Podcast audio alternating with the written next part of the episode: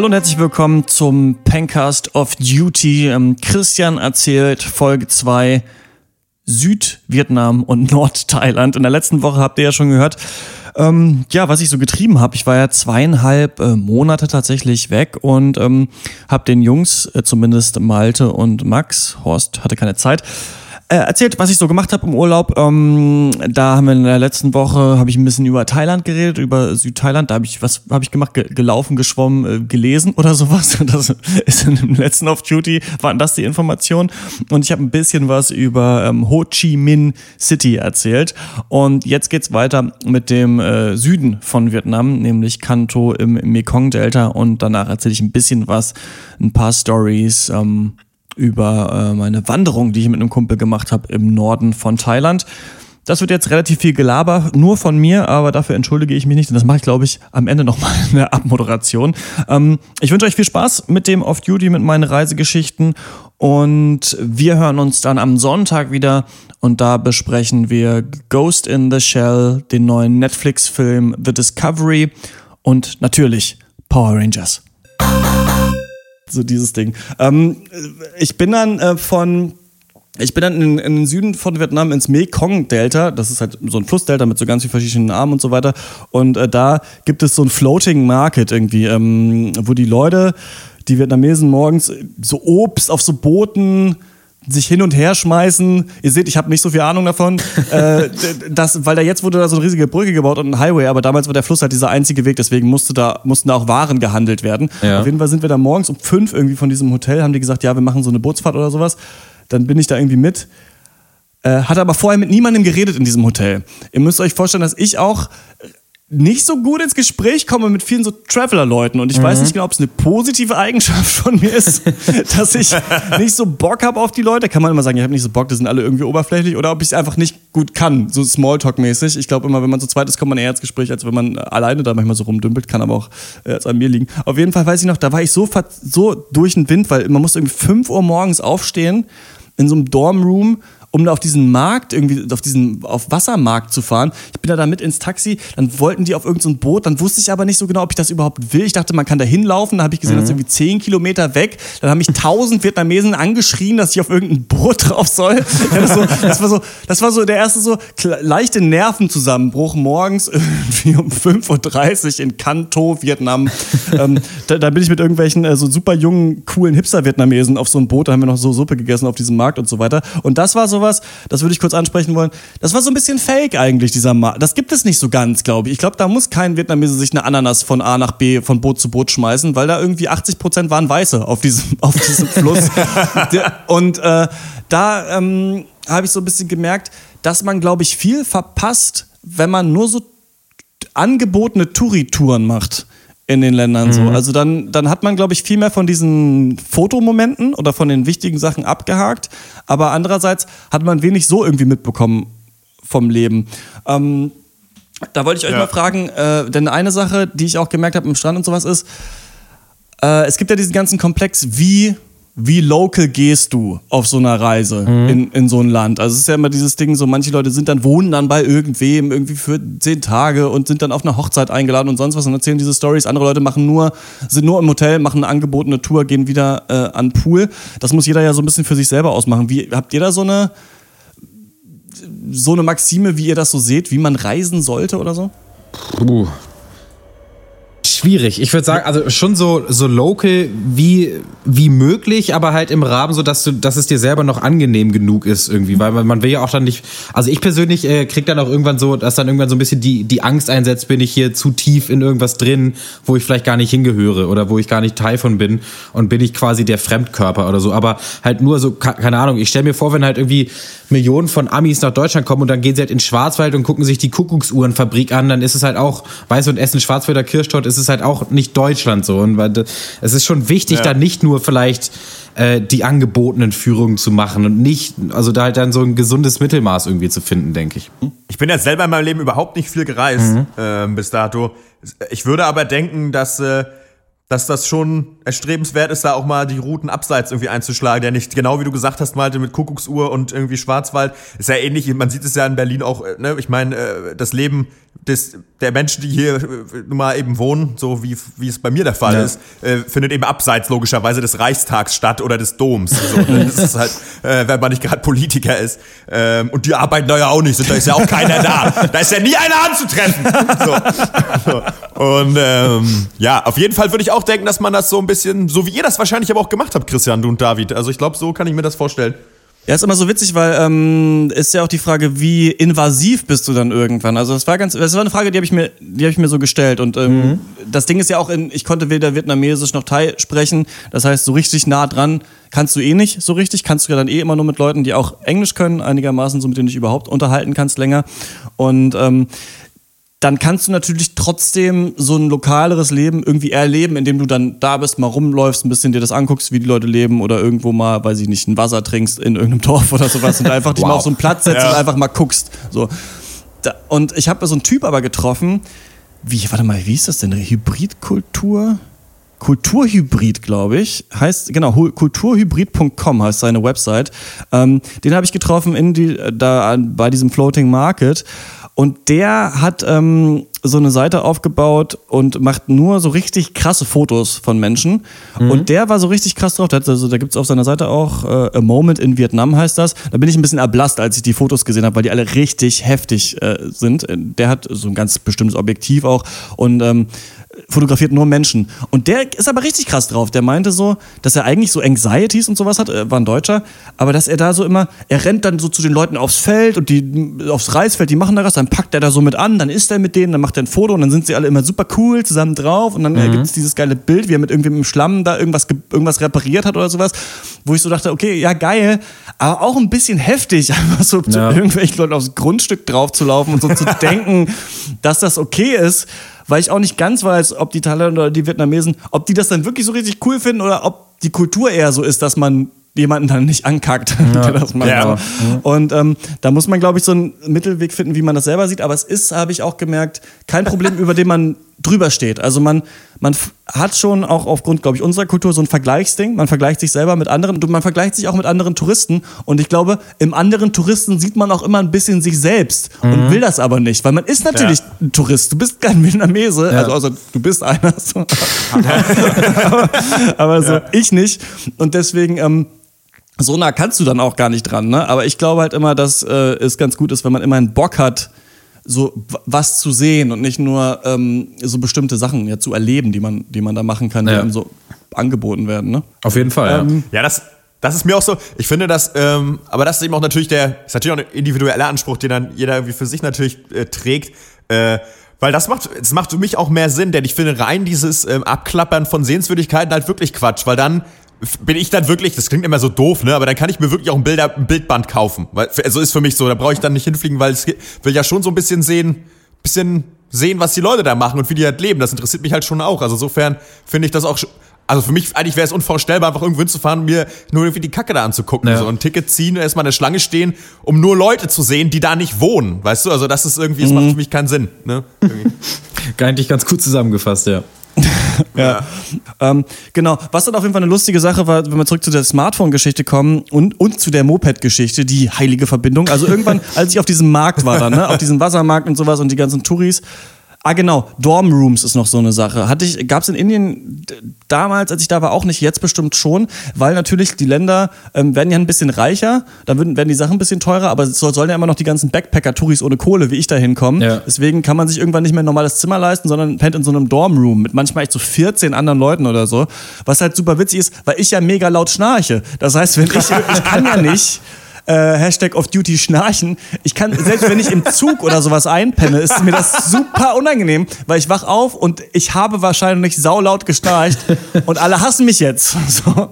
Aber ich war ja die letzten zwei Stunden nicht anwesend, in denen es passiert ist. Ja. Und ähm, deswegen haben mich so Dormrooms manchmal so genervt und so und oft sind so Hostels, wo dann so drei Dormrooms sind, a 15 Leute, auch halt mega überrannt und ein bisschen anstrengend. So, aber ich glaube, für manche Alleinreisende, die Anschluss suchen, ist das cool. Aber dann bist du echt nur in so saugroßen Gruppen oft drin, machst so riesige Sachen. Also dachte ich mir irgendwann, okay, fuck it. Du fährst jetzt drei Tage einfach mit dem Moped übers Land, einfach irgendwo hin. Du hast keine Ahnung, wo es hingeht. Da ist das Meer, da willst du jetzt hinfahren, fertig. Auf diese Idee bin ich nicht komplett alleine gekommen, denn es ist eine Sache, die viele Leute machen, das war mir nicht bewusst durch Vietnam komplett mit dem Motorrad zu reisen. Also du kannst quasi, und das ist bestimmt richtig geil, also von dem, was ich gesehen habe, ist das, glaube ich, auch die Art, wie man äh, durch Vietnam reisen sollte, wenn man da Bock drauf hat und nicht zu viel Schiss, ist, dass du äh, im Norden in Hanoi kannst du dir entweder ein Motorrad kaufen, dann kriegst du aber meistens, glaube ich, eine Schrottmühle angedreht. Deswegen ist es geiler, ein Unternehmen zu suchen, das dir ein Motorrad vermietet, das du dann unten im Süden in Ho Chi Minh Stadt wieder abgeben kannst. Ja. Und das kannst du Okay. dann so in drei Wochen kannst du da eigentlich geil runtercruisen, immer irgendwo anhalten, wo du, wo du gerade Bock hast, so und siehst dann halt das ganze Land. So, und wenn man sich ein bisschen länger Zeit noch nimmt, vielleicht vier, fünf oder sowas, dann kriegt man richtig auch noch so das Hinterland und sowas mit. Und ähm, überall gibt es auch so Motorcycle Repair Shops und so weiter. Also du, wenn was kaputt geht, was dauernd scheinbar passiert, so, dann äh, kann das irgendwer reparieren. Auf jeden Fall dachte ich dann, okay, geil, ich mache das auch, äh, aber jetzt in der Mini-Version einmal mit dem Moped, äh, weil ich nicht richtig weiß, wie man schaltet. Und dann ähm, nur so da durch dieses Delta und so weiter. Und das war richtig geil, weil ich früher immer in so Urlauben nur so Ein-Tagestouren mit Mopeds gemacht hatte und das diesmal so war, okay, geil, du bist so äh, unterwegs on the road, so richtig so scheiße, so Easy Rider-mäßig habe ich mich gefühlt damit mit kurzen Hose auf dem Moped. Und das Geile halt daran ist auch so ein bisschen, finde ich, und das liebe ich an diesem Reisen, natürlich sollte man sich für die Kultur interessieren und Sachen lernen, aber geil ist halt auch so dieses völlig dumme, blauäugige, wo man echt dann so mit Händen und Füßen mit den Leuten kommuniziert, weil man nichts sagen kann. Also du gehst dann in irgendein so ein in so Restaurant rein, da steht alles nur auf Vietnamesisch, du hast nicht mal eine Ahnung, was es da gibt. Du gehst einfach rein, setzt dich hin, grinst und sagst, one. So, einmal bitte. Gib einmal. Du hast halt keine Ahnung, was es da gibt, so, weißt du. Aber so, ja, fuck it. Und dann, die Leute finden es halt irgendwie lustig, dass du da irgendwie bist, weil da irgendwie nie ein Weißer irgendwie rumfährt, so. Sind dir irgendwie wohlgesonnen.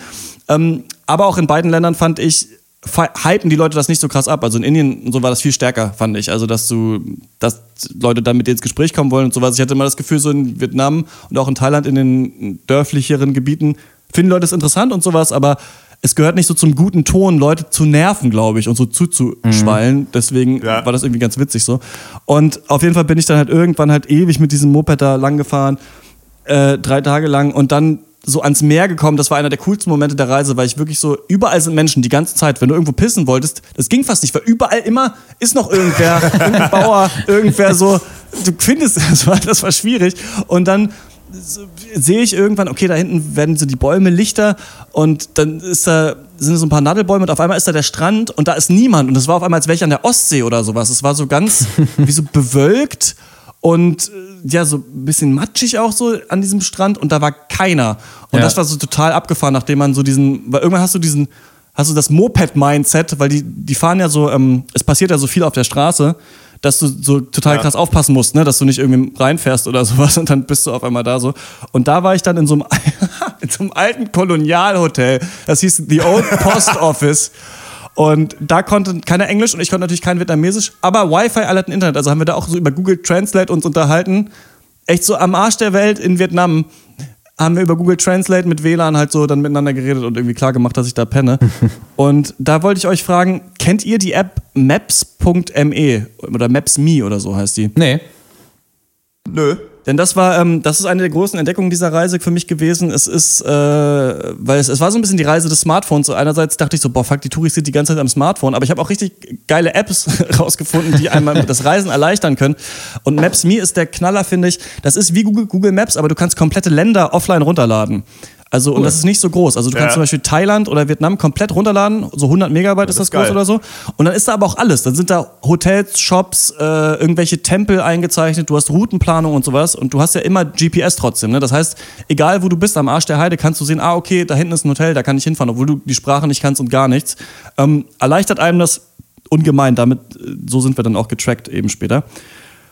So, weil Malte bald weg muss, muss ich ein paar Highlights noch erwähnen. Stichwort Karaoke. In Vietnam, ich hab's nicht, wenn jemand genau das Konzept von vietnamesischem Karaoke mir mal erklären kann, würde ich es gerne wissen. Aber es ist folgendermaßen: Die Vietnamesen sitzen in, vor so Restaurants. Erstmal sitzen die Leute eben auch so ganz klein, wie so Kinderplastikstühle, weißt du? Also so diese Leute sind ja. Ja. viel kleiner. Was übrigens ist es super witzig, wenn man irgendwo ist und man ist immer der Größte. Äh, man fühlt sich ein bisschen wie so ein Superheld. Aber ähm, egal, auf jeden Fall sitzen die Leute auf so ganz kleinen Plastikstühlen. Dann haben die auf dem Tisch so einen Hotpot, da kocht so eine Suppe. Man würde denken, normales Essen, aber Karaoke, ein Familienmitglied hat so ein Mikro in der Hand und es blastet so richtig laut aus den Boxen, so Schlager, Volksmusikkram und der singt lauthals oder die Person. Und ohne jetzt irgendwie irgendwelche rassistischen Klischees bestätigen zu wollen oder sowas, vietnamesische Karaoke klingt immer so.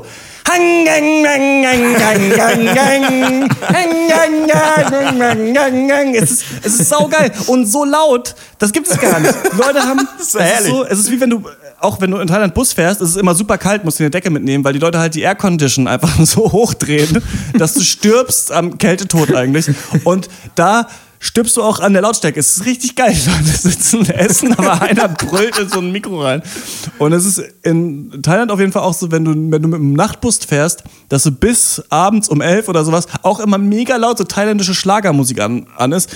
Denn was ich gemerkt habe, es gibt ja so zwei Genres. Dieses eine, was eher so volkstümlicher, glaube ich, ist. Und das andere ist so Eros Ramazzotti auf Thai einfach. Geil. Das ist so Geil. das, das so ge- getragene, lange so La- Gitarren-Pop-Balladen. So, die Ja. die ganze Zeit und sind die ganze Zeit an. Und ähm, ja, das war auf jeden Fall mega lustig. Und äh, genau. ich, ich war dann halt noch, war noch so ein bisschen in Zentralvietnam, aber ich äh, erzähle noch so kurz, den, den groß, äh, ein cooler Teil der Reise war, dass wir dann irgendwann ähm, zurück in Thailand waren. Ein Kumpel von mir ist gekommen. Wir sind mit dem Zug äh, von, von Bangkok nach Chiang Mai gefahren. Chiang Mai ist im Norden äh, von Thailand. Und ähm, kann ich jedem nur empfehlen, weil ich so viel geflogen bin und auch Bus gefahren bin. Zugfahren in Thailand ist der Oberhammer, weil du, äh, wenn du so einen Nachtszug nimmst, hast du so ein richtiges Bett unten und so ein riesiges Fenster. Das heißt, du kannst da so zu, zu zweit eigentlich auch irgendwie äh, so an diesem riesigen Fenster einfach rausgucken und so labern oder Musik hören oder sonst was. Das ist richtig nice. Da war übrigens auch witzig, dass wir am Bahnhof saßen und ein Bier getrunken haben. So ein Dosenbier aus dem Supermarkt, bevor der Bus gekommen ist, kommt so ein Security-Typ und sagt so irgendwie so No, dass wir kein Bier trinken dürfen und zeigt auf so ein Schild. Wir gucken oben, steht so irgendwie Bier trinken an Bahnhöfen, sechs Monate Gefängnisstrafe. Ja, na, viel Spaß beim nächsten Auswärtsspiel, Christian, in Vietnam. Ohne Scheiß, ey. Und dann so, ah, okay, halt, ne? Also wenn man zu blauäugig reinrennt, ist irgendwie auch dumm. Ähm, in ein, ein, äh, eine Idee von Off-Duty auf jeden Fall, die, die es noch gäbe, wäre äh, Digital Nomadism. Habt ihr mal davon gehört? Von so Digital Nomads, die äh, online Ja. Geld verdienen und dann irgendwo auf der Welt leben? Jo, habe ich von gehört. Als Konzept ist es mir auch ein Begriff, ja. Das ist irgendwie in Chiang Mai das große Ding. Da sind irgendwie die Digital Nomads, die irgendwie so ihren Dream haben. Es gibt ganz viel schreckliche so YouTube Videokanäle, wo die dann so sagen, die machen Dropshipping, das ist irgendwie, die verkaufen auf Amazon irgendwelche Stifte oder so ein Scheiß. Also die haben, Krass, okay. die haben, also die lassen dann irgendwo in Asien irgendwas produzieren und verkaufen es dann nach Amerika, sind aber selber auch nie da vor Ort oder sowas, machen eigentlich nur die Kommunikation, glaube ich, zwischen dem Kunden und der Fabrik, die das hat in Asien, verdienen da irgendwie so schmierig, dubios irgendwie Geld und leben dann so ihren super Dream mit Smoothies und Fitnessstudio in Chiang Mai, was einfach nur daran liegt, dass es da halt mega billig ist, also dass du nirgendwo Ja. anders auf der Welt könntest du von so einem Scam-Scheiß überhaupt überleben. Und es gibt so den großen Digital Nomad Swindle. Das ist halt, dass du einfach Geld damit machen kannst, wenn du so E-Books schreibst und diesen Lifestyle so verkaufst an Ja. Leute irgendwie. Und ähm, das machen Ja. da irgendwie auch viele. Deswegen gibt es da so diese Digital Nomad-Szene. Fand ich super weird. Ist auf jeden Fall in Chiang Mai im Norden. Auf jeden Fall ist, ist, ist zwischen Chiang Mai und Pai. So, Pai ist so ein super krasses Hippie-Nest, wo alle hinwollen. Chiang Mai ein bisschen größer. Da ist so, eine, so ein Serpentinen-Highway mit irgendwie 230 Kurven, wo sich den ganzen Tag Touris maulen und äh, dann ins Krankenhaus müssen. Also alle steigen auf diese Mopeds, fahren da lang, knallen hin, weil sie zu blöd sind und müssen dann irgendwie ins Krankenhaus oder sowas. Davon hatte ich vorher schon gehört. Deswegen haben äh, David, der Kumpel, der da war, und ich uns überlegt, okay, wir wandern von ähm, Chiang Mai nach Pai, vier Tage so durch so Nationalpark und Dschungel und sowas. Und da ist es dazu gekommen, dass die Leute von unserem Hotel und so meinten, das geht nicht. Also man kann nicht da wandern ohne Guide. Das, das würde niemand machen, das würde nicht funktionieren und sowas. Und wir haben dann einfach auf dieser App Maps, Maps Me so geguckt. ja, nee, da ist doch aber ein Weg, lass doch da mal lang gehen. So. Und das hat tatsächlich geklappt und war mit das Geilste auf dieser Reise, weil wir da echt durch so Bergdörfer durch sind und sowas. Die Leute alle mega entspannt, fand ich so. Also ähm, war total geil. Leute alle mega freundlich, mega cool drauf und ähm, sind dann tatsächlich, haben uns da durch den Dschungel geschlagen und es war echt witzig, weil äh, auf diesem Reiseding mit David, also dieser zweiten Hälfte der Reise, hatte alles immer so eine Challenge und das war halt so, okay, fuck, wir sind ewig nicht gewandert, nur einmal halt zu zweit damals mal vor zehn Jahren oder so in Nepal. Ja. Äh, kriegen wir das überhaupt hin und kommen wir überhaupt noch im Tageslicht da an, in diesem Ding, was scheinbar ein Dorf ist auf unserer App. Und äh, weil wir halt äh, auch viel zu langsam waren und sowas. Kommen auf jeden Fall dann, dann irgendwo am ersten Tag da an, irgendwo auf dem Berg ist so ein Hotel, wie, wie es auf dieser App stand, ist aber zu. So, dann gehen wir da, treffen so ein Mädchen auf der Straße, fragen so, was mit dem Hotel ist. Sie sagt so, also wir können da fast gar nicht reden, aber sie checkt, dass wir pennen wollen, offensichtlich mega dreckig sind, den ganzen Tag gelaufen sind.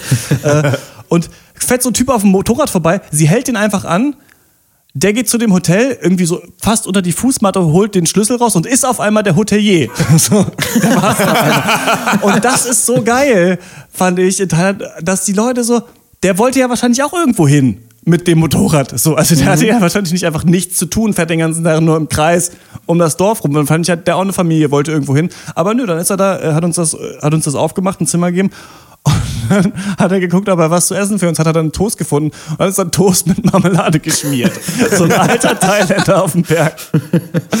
Halt Das ist ja geil. Sau witzig, ja. ist der Oberhammer. Das war, das war super nice. Und das Witzige ist, dass wir halt dachten, okay, schaffen wir es überhaupt diesen Weg zu gehen, der hier auf der App ist und so weiter. Und dann haben wir echt am nächsten Tag einfach den König des Waldes da getroffen. Das war so ein, äh, sag mal, End, mit 30er Franzose, der meinte, dass nur aufgrund von ihm dieser Weg überhaupt auf dieser, in dieser App drin war, weil er die so oft gegangen ist. Er ist irgendwie ein Jahr lang, hat er da bei den Dörfern gefragt, was so die Wege sind, die durch den Wald gehen. Und dann ist er das so oft gegangen und diese App trackt das scheinbar, dass die App irgendwann dachte, ah, hier muss ein Weg sein, den dann wir zwei Dullis, die keine Ahnung von gar nichts haben, einfach langgelaufen sind. Halt Krass. so. Und ähm, der hat einfach erzählt, der war mit so einer Gruppe Thailänder unterwegs irgendwie, der macht halt so eine Tracking Company, der meint so, ja, gestern sind wir 50 Kilometer durch den Wald gejoggt. So. Und die sahen auch wirklich so aus. Und Ja. das war halt Ach geil, Scheiße. dass wir halt so dachten, ja geil, wir sind hier den krassesten Weg gelaufen. Und dann haben wir ihn getroffen so am nächsten Morgen. Also so, okay, wir machen einen Marathon durch irgendwie das Bergland, keine Ahnung. Ähm, das war auf jeden Fall mega witzig. Ähm, da waren mega viele Hunde, Alter. Das ist richtig nervig. Vielleicht der nervigste Aspekt, muss ich sagen, äh, an Thailand. Das war in Vietnam schon so, dass so ein Hund nach mir geschnappt hat, also aus dem Haus raus und mir ich so fast gebissen hätte. Äh, Und ähm, dann hatte ich mega Schiss. Ich weiß nicht, wäre auch ein Off-Duty-Thema. Also Haustiere und Hunde und Katzen, finde ich so. Seid ihr so Hundetypen? Ja, also ich mag, ich mag die beide gerne. Auf jeden Fall. Schon auch Ja. seit meiner Kindheit. Ich hatte aber noch Ja. nie selber ein Haus hier. Das ist ein bisschen kon konträr, aber immer bei anderen Leuten find äh, mag ich echt super gerne. Ja, finde ich auch gut. Können wir gerne mal einen Cast drüber machen. Ja. Könnt ihr denn so gut mit so Hunden? Könnt ihr, weil ich, ich hasse Hunde. Also ich sag's jetzt mal, wie es ist, ja. Und es ist, ich hasse sie aus folgendem Grund. Der Hund checkt immer, dass ich Angst habe. Immer. So Hunde sind nicht irgendwie, haben nicht so eine Grundstimmung, sondern es ist immer so, gucken, wie ist man drauf. Und wenn man so eine coole, coole Hundeperson ist, hä, ne, dann denken sie sich so, ah, geil, cool, ich bin dein bester Freund. Und wenn sie so sehen, ah, krass, der hat Angst, geil, dann bin ich jetzt richtig aggressiv und knurr den an, um ihm noch mehr Angst zu machen. So. Und halt, das check ich nicht so richtig. Es gibt so einen Weg, scheinbar, wie man mit jedem Hund cool kann. Auf jeden Fall sind da überall wilde Hunde, die einen anbrüllen und man muss irgendwie so versuchen, so zen-mäßig dann dran vorbeizulaufen und am besten nicht so richtig hinzugucken und so weiter. Wir hatten am Anfang mega Schiss und so richtig, und äh, zwei schlechte Stöcker äh, dabei, die man wohl braucht, meinte auch der Franzose, ah, you have a stick, no problem, the dogs. So. Und auf jeden Fall am zweiten Tag, das war so richtig geil, wie in so einem Rollenspiel, kommt so ein Gärtner von dem zweiten Hotel, von der zweiten Lodge, so in der wir waren, mit so zwei so richtig fetten so Bambusstöckern und sagt halt so irgendwie so, This one good for walking. So, gibt uns, überreicht die uns so, weißt du, wie so, wie so ein Feier, Ja. wie so eine äh, Beschlagung zum Ritter irgendwie. Dann sind wir halt damit durch. Und was halt noch super äh, krass war, das war halt so, ähm, es wurde immer so ein bisschen krasser. Wir sind so die ersten Tage, wussten wir, okay, da ist ein Hotel irgendwo. Und beim dritten Tag von dieser Wanderung wussten wir so, okay, da ist nichts. Da ist, glaube ich, ein Dorf. So, also es sieht so aus, als wäre da was, aber da ist kein Hotel. Also müssen wir irgendwo pennen. Also irgendwen fragen, ob wir bei dem pennen können. Und ähm, dann haben wir echt so einen Mönch in so einem Kloster gefragt. Und da konnten wir da in so einem super staubigen, schäbigen Raum, wo echt, glaube ich, so ein Vogelgerippe in der Ecke, David hat das gesehen, ich habe da nicht so richtig hingeguckt, gelegen hat, äh, unter so ollen, ollen, verstaubten, ekligen Decken konnten wir dann da pennen. Auf jeden Fall haben wir ihn dann gefragt, ob er was zu essen hat. Und dann hat er, hat, holt er, geht er in die Garage und kommt mit so einem Pickup-Truck rausgefahren, wo so ein Teufel auf der Seite, so ein großer Sticker vom Teufel einfach drauf ist. Und wir haben nicht so ganz gecheckt, ist es, weil er nicht christlich ist? Hat er den Teufel da so als Chat? Äh, checkt er das überhaupt? Keine Ahnung. Auf jeden Fall hat er uns dann mit diesem Pickup-Truck ins nächste Dorf gefahren. Da haben die, saßen die Leute schon so draußen irgendwo zum Holztisch, haben alle gesoffen. Immer so, Whisky! Und wir haben gesagt, war aber so ein klares, weißes Getränk. Also es war offensichtlich kein Whisky. Da haben wir so mit denen getrunken und irgendwie äh, Eierreis äh, gegessen und dann da irgendwie so gepennt. Ja, herrlich. Nice. äh, äh, ja, puh, viele, viele Eindrücke. Ähm, ich, ich, eigentlich müsste man ja mal was fragen, aber ich bin da gerade selber noch am Sortieren. Ja, ich bin gerade, jetzt habe ich ja richtig lange hier äh, geredet, weil wir, Malte, du musst gleich weg, ne? Ja, ich, ja, ja. Genau. Dann würde ich sagen, ähm, sage ich euch noch kurz, ohne weitere viel, viel krasse Stories, so Stationen, die waren oder Sachen, die irgendwie cool waren.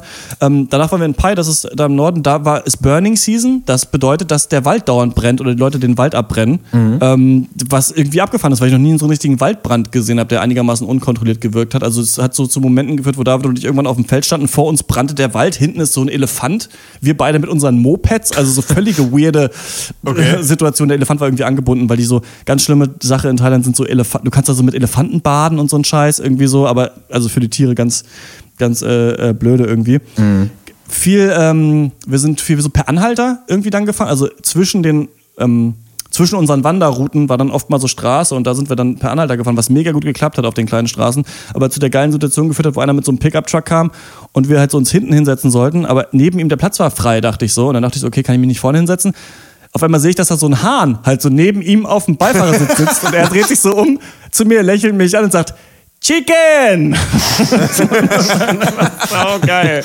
Und dann sind wir halt so zu viert, er, wir beide und dieser Hahn. Das ist über die Landstraßen so getuckert. Das war irgendwie halt super lustig. Und dann haben wir es tatsächlich gewagt und sind diese, diese Serpentinenstraße zurückgefahren mit den Mopeds, obwohl wir in Pai dann super viel verletzte Leute gesehen haben und sowas, aber wir dachten, Krass. okay, wir sind smart, wir fahren langsam, so äh, wird schon irgendwie funktionieren. Und Genau, das letzte Kapitel war Tauchschein, kann man da machen auf äh, Kotau, ist super billig und ist der Oberhammer. Also ähm, ich weiß nicht, ich mhm. mochte Tauchen an sich schon als Kind immer total gerne, aber äh, das ist richtig geil tatsächlich. Das wäre eine Off-Duty-Idee übrigens Extremsportarten. Ja. Ich weiß nicht, ob es als Extremsport zählt, aber man äh, hat ja so eine komische Flasche auf dem Rücken und irgendwie brauchst du spezielles Gear. Das klingt ja immer schon so ein bisschen so.